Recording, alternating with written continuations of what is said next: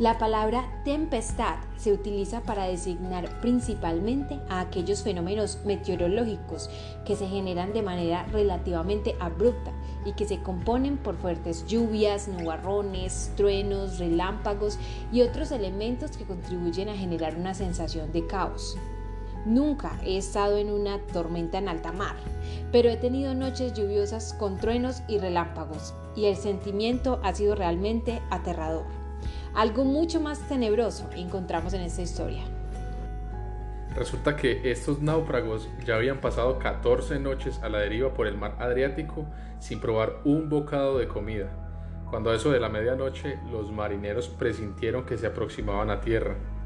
En ese momento echaron la sonda y encontraron que el agua tenía unos 37 metros de profundidad y más adelante volvieron a echar la sonda y encontraron que ahora el agua tenía cerca de 27 metros de profundidad.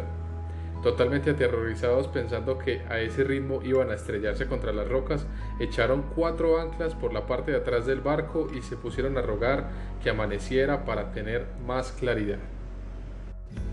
Al igual que estos marineros, algunas veces es inevitable que nos encontremos en situaciones adversas o que nuestros planes no salgan perfectamente como lo esperábamos. Algunas personas tienen la costumbre de culpar al diablo o a su mala suerte por todo lo malo que les sucede. Pero aunque el mal sí esté acechándote, muchas veces es importante que sepas que también Dios permite todas estas situaciones complejas. Dios es más grande y más fuerte que Satanás. Él puede cambiar el panorama de un chasquido y evitar que enfrentes cualquier dificultad pero sus propósitos son más grandes y altos. Eso es lo que queremos que entiendas hoy. Dios todo lo transforma para bien.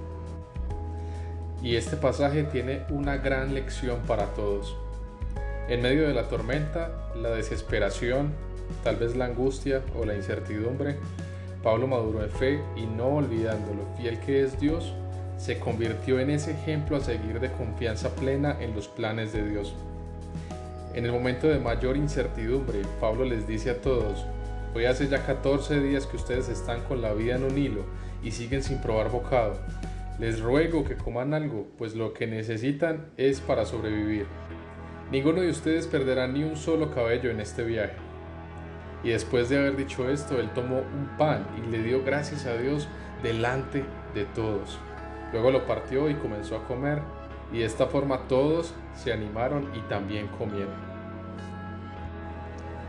Pablo estaba en la misma situación que ellos, estaba en el mismo barco con la misma tormenta, pero tenía algo diferente. Pablo pudo poner su esperanza en Dios y conectarse con Él.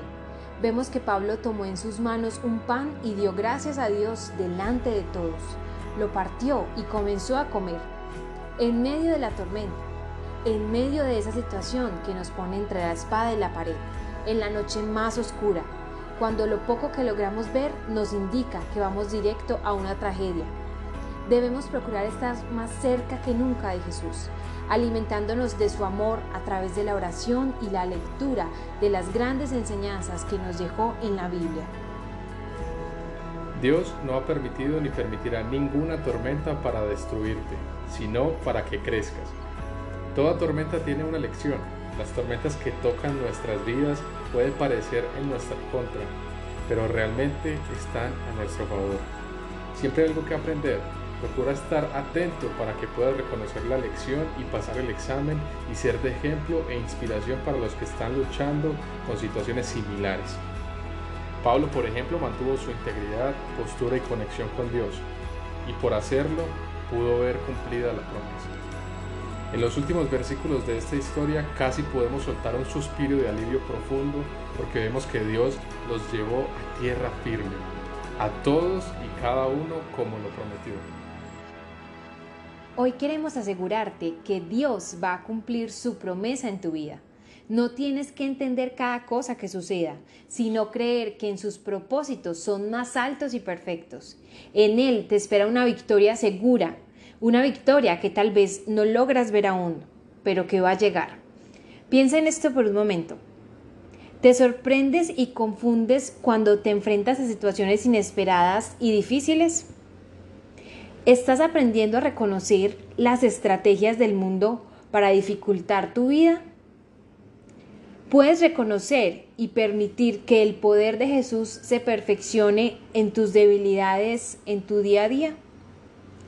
Encuentras paz cuando no entiendes todo lo que está pasando, pero sabes que Dios tiene el control. Dios, te damos gracias por recordarnos que en la vida vamos a experimentar dificultades y seguramente algunos naufragios algunas veces. Pero es a través de estas experiencias que podemos fortalecer nuestra fe, aprender a caminar contigo y agradarte en todo lo que hacemos. Esperamos que este devocional haya sido de tanta bendición para tu vida como para la nuestra. Si quieres saber más de nosotros, puedes seguirnos en Facebook como Comunidad Cristiana de Fe Carepa. Estamos ubicados en la calle principal de Carepa. Tenemos servicios los domingos a las 9 a.m. y los miércoles a las 7 y 30 de la noche. Te esperamos.